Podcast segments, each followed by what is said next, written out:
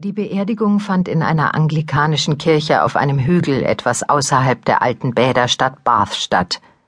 Die Kirche, über tausend Jahre alt, war nicht größer als eine Kapelle und die Zufahrt viel zu schmal für die Reporter und Fotografen, die sich hier nach guten Plätzen drängten.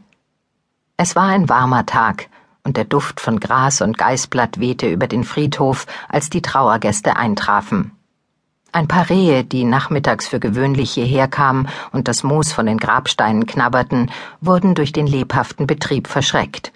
Sie sprangen davon, setzten über die niedrige Steinmauer und verschwanden im angrenzenden Wald. Die Leute schoben sich in die Kirche, nur zwei Frauen blieben draußen steif auf einer Bank unter dem weißen Sommerflieder sitzen. Schmetterlinge flatterten und schwirrten zwischen den Blüten über ihren Köpfen umher, aber die Frauen schauten nicht zu ihnen hinauf.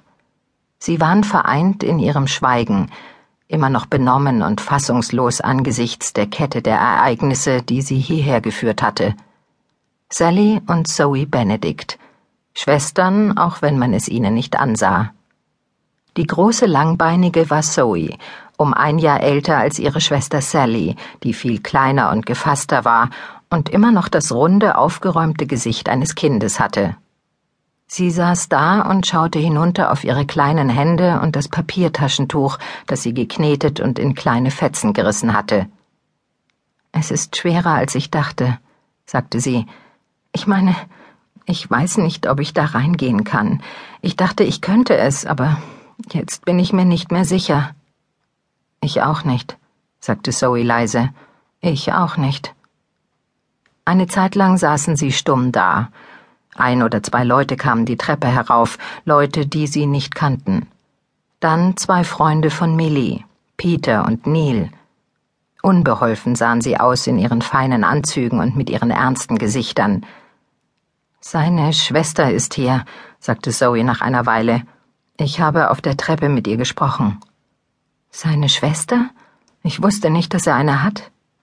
Er hat eine. Seltsame Vorstellung, dass er eine Familie hat. Wie sieht sie aus? Kein bisschen wie er, Gott sei Dank. Aber sie hat gefragt, ob sie mit dir sprechen kann. Was will sie? Zoe zuckte die Achseln. Sich entschuldigen, nehme ich an. Was hast du gesagt? Was glaubst du? Nein. Natürlich ist die Antwort nein. Sie ist reingegangen. Sie warf einen Blick über die Schulter zur Kirchentür. Der Vikar stand da und sprach leise mit Steve Finder, Sallys neuem Freund. Er war ein guter Mann, dachte Zoe, einer, der Sally Halt geben konnte, ohne sie zu sehr zu erdrücken.